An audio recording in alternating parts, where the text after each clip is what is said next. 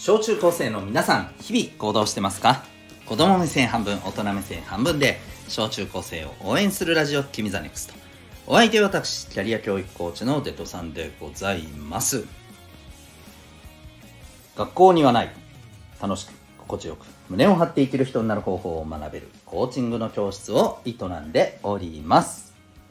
この放送では目標人間関係成績進路エンタメなどを中心に日常のことから得られる学びを毎日お送りしておりますさて今日はですね、えー、アンパンマンマーチの歌詞に関する、えー、物理というテーマでお送りしていきたいと思います物理っていうほどのことではないんですけど、えー、これすごく気になったんでですねはい、ぜひちょっとこう一緒に考えてもらえると嬉しいなというお話でございます。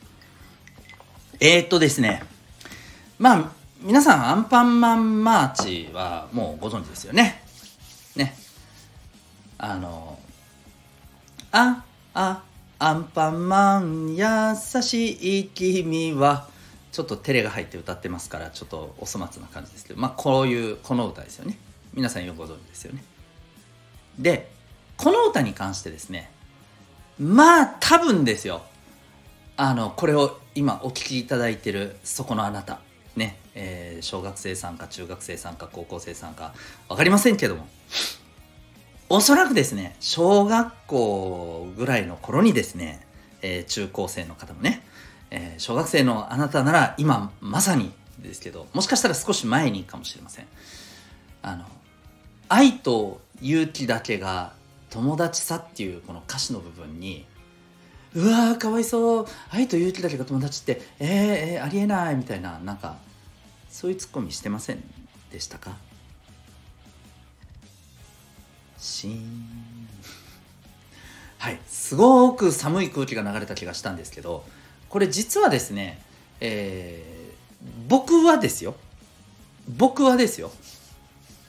あの前に塾の講師をしてた時もですね通ってる小学生の子がまあしょっちゅう言ってたんですよ。これについての話題、うん、でね今ねこの小学生の娘がいるのですがまさにそこでもですねこういう話題が上がってるわけですよ。はい。愛と勇気だけが友達ってうわアンパンマン何それかわいそうみたいな。何その歌詞みたいな。でねこれについてですよ。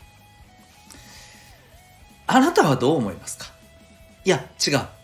これについて、こう突っ込んでいる声についてどう思いますか？僕は2つあると思うんですよ。1つはですね、ガチでそう勘違いして愛と勇気だけが友達ってなんでそうなってるの？えー、おかしくない？もう一つは愛と勇気だけが友達まあこれはやっぱりこうヒーローものの歌だからね、アンパンマンってヒーローでしょ？ヒーローのことを歌ってる歌だから、まあそういう歌詞にした方がね、まあね、あの、なんていうの、らしいじゃないですか。そんなことは分かってる。そんなことは分かっているけど、とりあえずみんなと一緒に乗っかってイエーイって突っ込もう、突っ込んで、とりあえず突っ込んでますみたいな。本当は自分の心の中で、えー、て言うのかな、ちょっとまあある意味冷めた自分というか、いや、それってそうでしょなんでいちいちそんなの突っ込むってどう？って思ってる自分はいるんだけれども、えー、とりあえず場に乗っかるためにね乗っかっている人。ね。あなたはどっちですか？でね僕が言いたいのはねここまで聞いたらなんかどっちもそれって微妙って言いたいんでしょ？って言いたいのかもしれ、えー、思ったかもしれないけど違います。そうじゃありません。僕は大丈夫ですって言いたいんです。何が？何が大丈夫？これはね通る道なんですよ。誰もが通る道です。はい。僕も通ってきました。